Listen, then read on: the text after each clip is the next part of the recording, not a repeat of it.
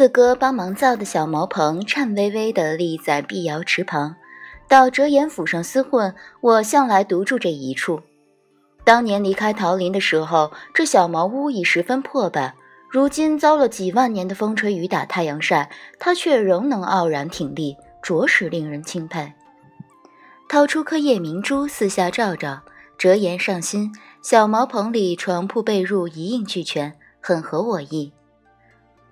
门旁竖了只石垒，正是当年我用来掘坑栽桃树苗的，现下用它来挖那两壶桃花醉，倒是正好。今夜里九重天上的月亮难得的圆，折言说那颗杜衡极是好找。我比划着石垒，对着杜衡脚底下的黄泥地一头砍下去。哈，运气好，一眼便看到东岭玉的酒壶透过松动的黄土，映着几片杜衡叶子，焕发出绿莹莹的光来。我欢喜且迅猛地将它们扒了出来，抱着飞身跃上屋顶。小茅棚抖了两抖，坚强地撑着没倒。屋顶上夜风拔凉拔凉，我打了个哆嗦，摸索着将封死的壶嘴拔开，壶口拍开，刹那间十里桃林酒香四溢。我闭眼深吸一口气，越发的佩服起折颜那手酿酒的绝技来。我平生做不来多少风流事，饮酒算是其中之一。饮酒这桩事，得重天时地利人和。今夜长河月圆是为天时，东海桃林十里是为地利。小茅棚顶上除了我一个，还栖息了数只乌鸦，勉强也算人和了。我就着壶嘴狠狠抿几口，啧啧咂了遍舌，有些觉得这东岭玉壶里的桃花醉比之前我喝的味道略有不同。不过，许是太久没喝折颜酿的酒，将味道既模糊了，也未可知。一口复一口，虽没有下酒的小菜，但就着冷月碧壶，倒也是同样畅快。不多时，饮了半壶，风一吹，酒意散开来，就有些迷迷瞪瞪。眼前银黑的夜，仿似笼了层粉色的幕帐，身体里也像燃了一把火。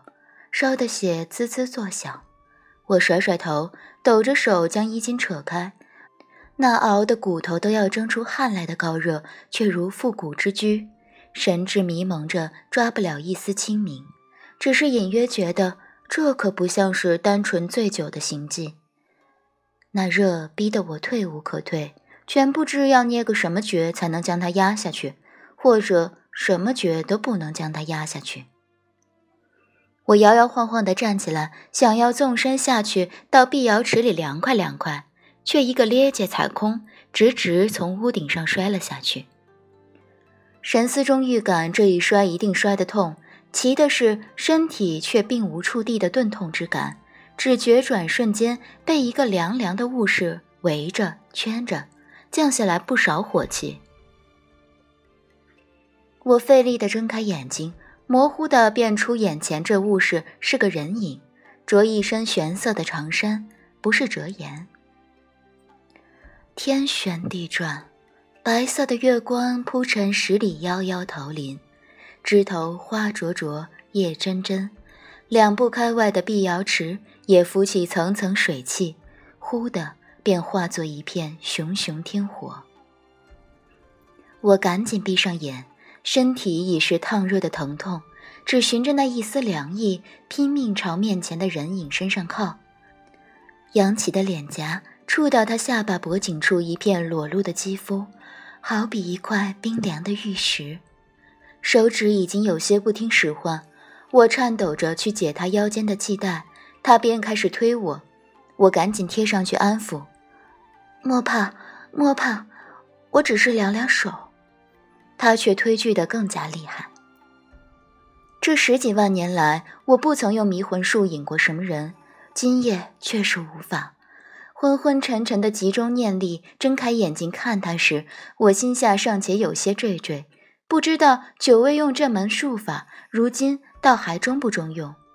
他显得有些疑惑一双眸子阴沉难定却慢慢将我搂住了。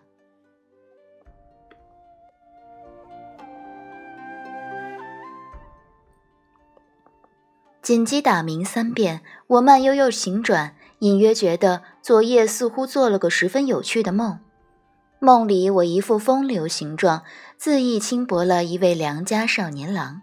虽然这个轻薄不过就是抱着他凉了凉手。折颜捎带给三哥的那两壶酒果然有问题。我揉着脑袋仔细回忆那少年郎的模样，迷蒙中却只记得一袭玄色长衫和十里夭夭的桃林。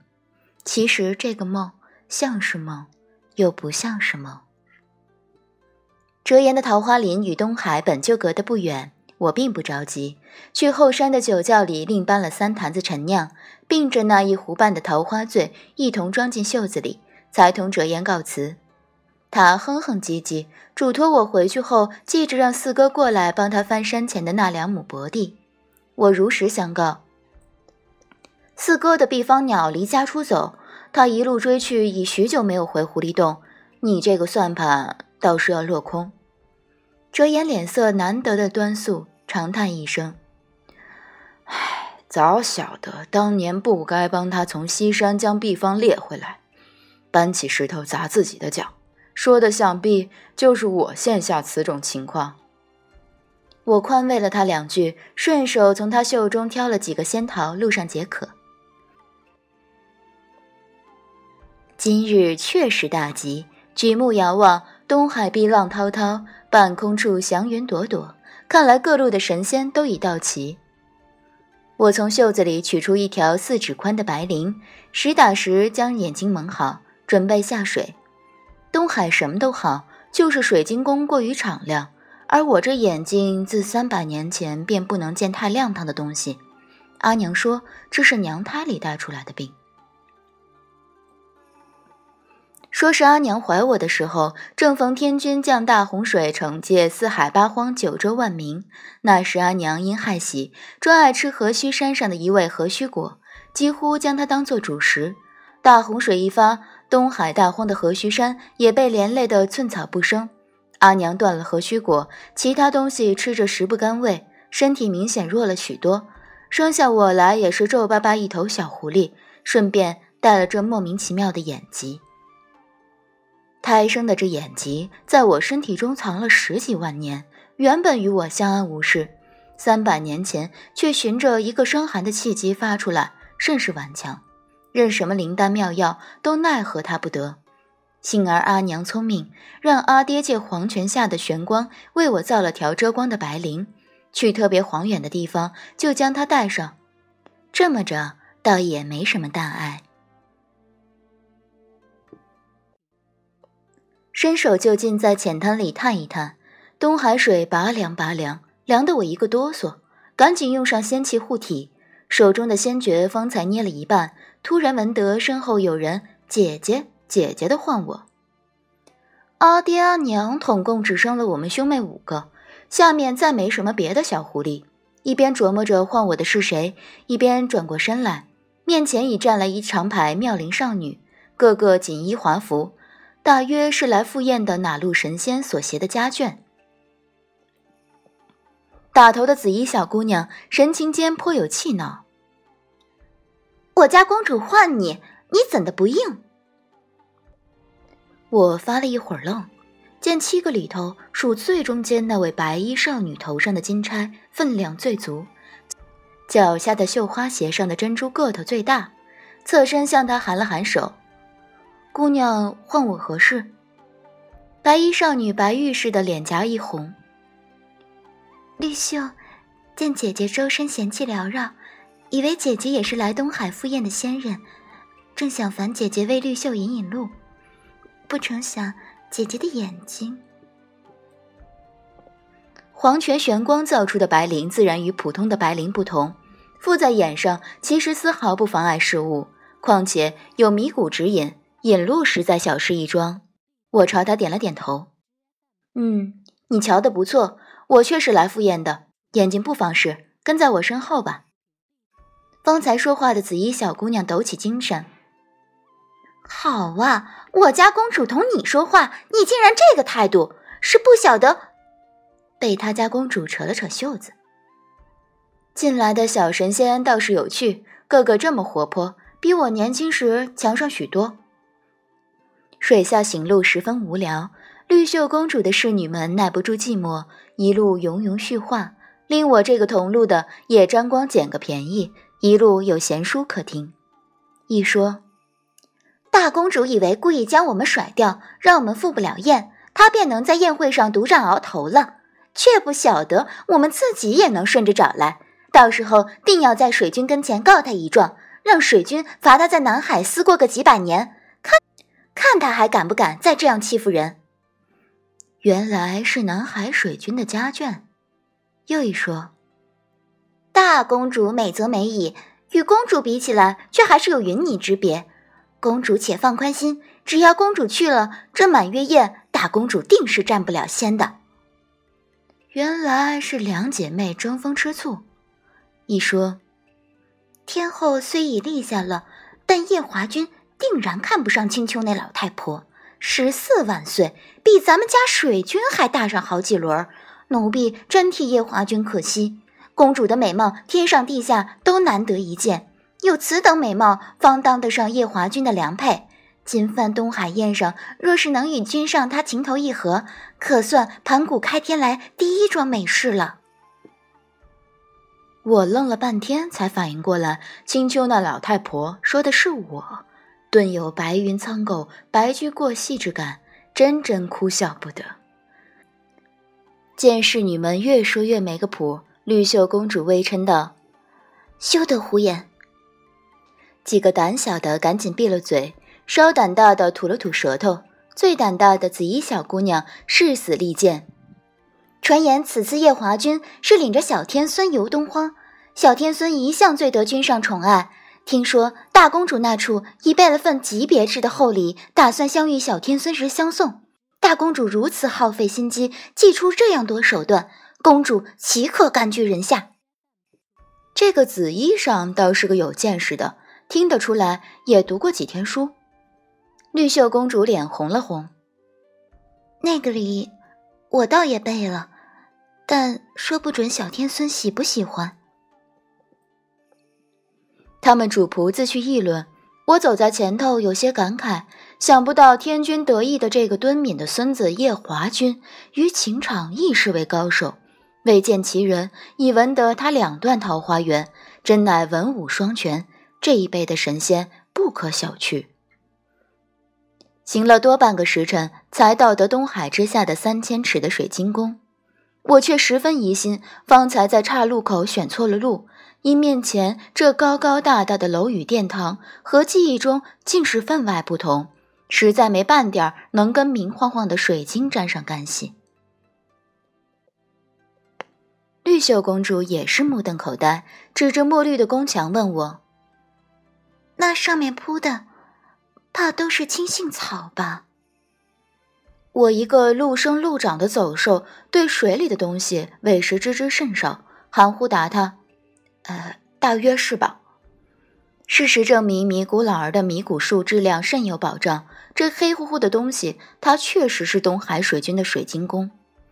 守在宫门旁引路的两个宫娥，瞧着绿袖公主呆了一呆，赶紧接了他的帖子，一路风花拂柳，将我们一伙八个统领了进去。一路前行，本该亮堂堂的水晶宫，却比阿爹阿娘的狐狸洞还要阴沉。幸而沿路掷了些光芒柔和的夜明珠，才勉强没有让我栽跟头。料不到这一辈儿的东海水军品味竟奇特成了这样。不过沿途掷的夜明珠的小景摆的还倒有些趣味，看得出花了心思，改日可同他切磋切磋。离开宴分明还有些时辰，大殿里各路神仙却已三个聚成一团，两个凑作一堆儿。想当年阿爹做寿开的那场寿宴，众宾客虽无缺席，却没一个不是抵着时辰来。现今不过东海水军给男娃做个满月的堂会，不论大神小神，竟都如此踊跃。想来世道确实是变了，如今的神仙们大抵都闲得厉害。两个宫娥将绿袖公主引到东海水军跟前，这一辈的东海水军眉目间颇有几分他祖上的风采。我落在后头，混迹在大堆的神仙里，转身想寻个小仆领我去厢房上歇上一歇。赶了半天路，着实有些累，却不想整个大殿的活物都在看着绿袖公主发呆。客气的平心而言，绿袖的容姿放在远古神奇中间，也就是个正常，远远抵不上我的几位嫂嫂。看来如今这一辈的神仙里头，确实无美人了。看他们如痴如醉的模样，许是见个美人不易。我不好意思打断，前后转悠了一会儿。自寻了个空子溜出去，心中盘算着，先随便找个地方打个盹儿，待开宴后送了礼，吃了饭，早些回去。米谷送别我时，脸上郁郁的神气，虽怕他唠叨，当时忍住了没问他。闲时再回头想想，我还是有些好奇，需回去问问他。拐过九曲十八弯，偌大一个东海水晶宫，愣是没寻着个合适的地方够我躺一躺。正准备返回大殿，却突然搞不清回去的方向。一摸袖带，才发现米谷之鸦不在了。这下可好，凭我认路的本事，不要说开宴，宴席结束前能赶回去，就有阿弥陀佛谢天谢地了。世间本没有路，随便乱走一走，总能走出路。四哥这句教导，我深以为然。此时丢了米谷之鸦，与其坐以待毙，不如凭运气先胡乱走一走。谁料到这一走，竟闯进了东海水君家的后花园。不得不说，这座后花园的品味与整座宫殿的风格搭配实在合宜，绿油油一片，真灿烂，很有一种迷宫的风情。我自提腿迈进来已有个把时辰，愣是没寻到半个出口。看来此处实在妙，既可观景，又可观人。倘东海水君往后有什么仇人前来寻戏，将这仇人往他这后花园一关，我担保东海可享百世长安矣。眼看已过了好些时辰，仍是在同一个地方打转，琢磨半天，还是听天由命吧。就近往个岔路口一站，弯腰从地上捡起根枯树枝，放在手中掂掂，闭眼一扔，树枝落下来，双叉的一面定定地指向左边那条道。我拍了拍手，将指缝沾的碎叶拍掉，转转转身向右边那条小道拐去。老天爷一向最爱耍人，遇到此种需听天由命的境况，和老天爷作对才是真英明。我在心中将自己一番佩服。此前一个多时辰，在这院子里晃荡过来又晃荡过去，不消说人，连只水蚊子都没碰到。此番树枝这么一丢，相反的岔道这么一拐。不过走了十来步，就遇到一只活生生的糯米团子。糯米团子白白嫩嫩，头上肿了两个角，穿一身墨绿的锦袍，趴在一丛两人高的绿珊瑚上，稍不注意就会叫人把它和趴着的珊瑚融为一体，看上去像是哪位神仙的儿子。我看他低头拔珊瑚上的青杏草，拔得有趣，靠过去搭话。小糯米团子，你这是在做什么？他头也不抬。拔草啊！夫君说这些杂草下面藏着的珊瑚是东海海底顶漂亮的东西，我没见过，就想拔来看看。夫君，原来是天族的哪位小世子？我见他拔的辛苦，一时慈悲心起，忍不住施以援手。从袖子里掏出来一柄扇子，递到他面前，切切关照。用这扇子轻轻一扇，青杏去无踪，珊瑚更出众。他左手仍拽了把草，右手自我手中接过扇子，极其随意的一扇，顿时一阵狂风平地而起，连带整座水晶宫震了三震，乌压压的海水于十丈高处翻涌咆哮。生机勃勃的如神剑离鞘，野马脱缰。不过半盏茶功夫，东海水君原本暗沉沉的水晶宫已是旧貌换新颜，怎明亮二字了得？我有些吃惊。破云扇能发挥多大威力，向来是看使扇的人有多高的仙力，倒没想到糯米团子年纪小小，竟如此厉害。不过轻轻一扇，就颠覆了整个东海水晶宫的品味风格。我很想拍手赞一声好，费劲忍住了。小糯米团子跌坐在地上，目瞪口呆，眼巴巴地望着我，嚷嚷：“我是不是闯祸了？”我安慰他：“放心，闯祸的不止你一个人。那扇子是我给你的。”没等我说完，小糯米团子的眼睛一下子睁得老大。我琢磨，大概是我这张四分之三副白绫的脸，与他一个小孩子家多少有些吓人。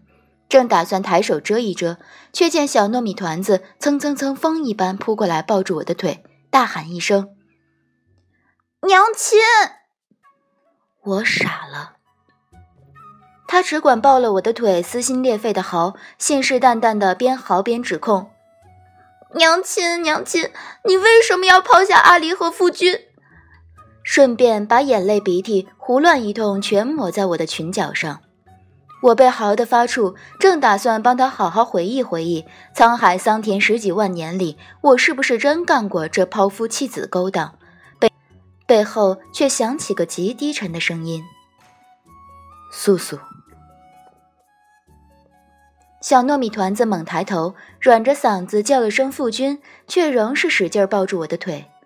我被他带累的转不了身，又因为长了他不知多少辈儿，不好意思弯腰去掰他的手指，无奈的干站着。那身为父君的已经急走几步，绕到了我跟前，因实在离得近，我又垂着头，入眼处便只得一双黑底的云靴，并一角暗绣云纹的玄色袍裾。他叹息一声：“素素。”我才恍然，这声“素素”唤的，堪堪正是不才在下本上神。四哥常说我健忘，我却也还记得这十几万年来，有人叫过我小五，有人叫过我阿音，有人叫过我十七，当然，大多数人称的是姑姑，却从未有人叫过我素素。碰巧小糯米团子撒手揉自个儿的眼睛，我赶紧后退一步，含笑抬头。仙友眼神不好，怕是认错人了。这话说完，他没什么反应，我却大吃一惊。离离原上草，春眠不觉晓。小糯米团子他阿爹的这张脸，倒是，倒是像极了我的授业恩师墨渊。我晃了晃神，不，这个人长得极像墨渊，但毕竟不是墨渊。他比墨渊看上去要年轻些。七万年鬼族之乱，天河汹涌，赤焰焚空。墨渊将鬼君擎苍锁在弱水之滨敦煌钟里，自己修为散尽，魂飞魄散。我拼死保下他的身躯，带回青丘，放在炎华洞内，每月一晚生血养着。至今，他应仍是躺在炎华洞中。墨渊是父神的嫡长子，世间掌月司战的上神。其实。我从不相信有一天他竟会死去，便是如今偶有午夜梦回，仍觉不信。每月一碗心头血将他养着，也是总觉得他有一天会再醒来，再似笑非笑的唤我一声小十七。一天一天，竟就这么等了七万年，实在是段绵长岁月。神思正飘渺着回想这段伤感的往事，却没注意面前糯米团子的爹忽然抬手，广袖掠过眼前时，我反射性的紧闭双目。他已不客气地挑下我复眼的白绫，冰凉手指抚过我额间，一顿。糯米团子在一旁抖着嗓子喊：“啊，登徒子，登徒子，登徒子是个好词。”许多年来，我为人一直和气又和顺，连那年红狐狸凤九主佛跳墙，把我洞前的灵芝草拔个精光，我也未与他计较。这会儿，额头的青筋却跳得颇欢快。放肆，二字脱口而出，多年不曾使用这两个字，就扩重温，已微有生疏。到底多少年，没人敢在我脑袋上动土了？糯米团子约莫被我镇住，牵着我的裙角，怯怯道：“娘亲，娘亲是生气了吗？”他爹良久不见动静，拿捏气派，最要紧的是六个字：敌不动，我不动。不，不过要将气派拿得够足，捏得够沉，则重在后头的十个字：“敌若先动，我自岿然不动。”虽则几万年未出青丘，端起架子来，所幸我并未手生。糯米团子抬眼看他爹，又看着我，默不作声地朝我贴了贴，四张锅贴整个贴在我腿上。糯米团子爹沉默良久，抬手将白绫重新为我覆上，退回去两步，方淡淡道：“是了，是我认错人。他不比你气势迫人，也不比你容色清丑，方才冒犯了。”隔了这半近不近的距离，我才看清团子爹玄色锦袍的襟口衣袖处绣的均是同色的龙纹。神仙们的礼制，我约略还记得些许。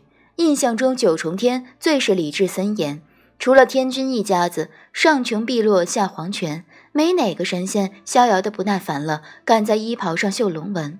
这么说来，此君来头倒颇大。再看看他手上牵的糯米团子，我一瞬顿悟：这玄色锦袍的青年，说不得正是天君那得意的孙子夜华君。我的气顿时就消了一半。夜华君，我当然晓得，他是我阿爹的乘龙快婿，年纪轻轻就许给我做了夫君。撇了天族同青丘的恩怨，单就夜华与我二人独看，这样琼枝玉树般金五万岁的青年，因缘际会却要同一个十四万岁高龄的老太婆成亲，少不得是件令人扼腕之事。我们青丘其实很对不住人家。因这层关系，我一直对他深感歉意，以致目前这当口，虽是我被冒犯了，但想到他是夜华君，竟硬生生生出一种其实是我冒犯了他的错觉。另一半的气也瞬间吞进肚子，只担心姿态还不够和蔼，脸上的笑还不够亲切，回他方才的那句解释：“ 说什么冒犯不冒犯，先友倒是客套的紧。”他看我一眼。目光冷淡深沉，我往旁边一让，让出路来。小糯米团子犹自抽着鼻子叫我娘亲。既然迟早我都得真去做他后娘，此时反驳倒显矫情。我微微一笑，生生受了。小糯米团子眼睛一亮，抬脚就要扑过来，被他爹牵住。叶华君抬头，神色复杂的看我一眼，我抱他一笑。糯米团子犹自挣扎。他干脆将团子抱起来，很快便消失在尽头拐角处。目送目送他二人消失的连片衣角都看不见时，脑中灵光一闪，突然想起一桩大事。我此时其实正迷着路，把他们两父子放走了，谁来带我走出这园子？赶紧追过去，却是连人影都瞧不见了。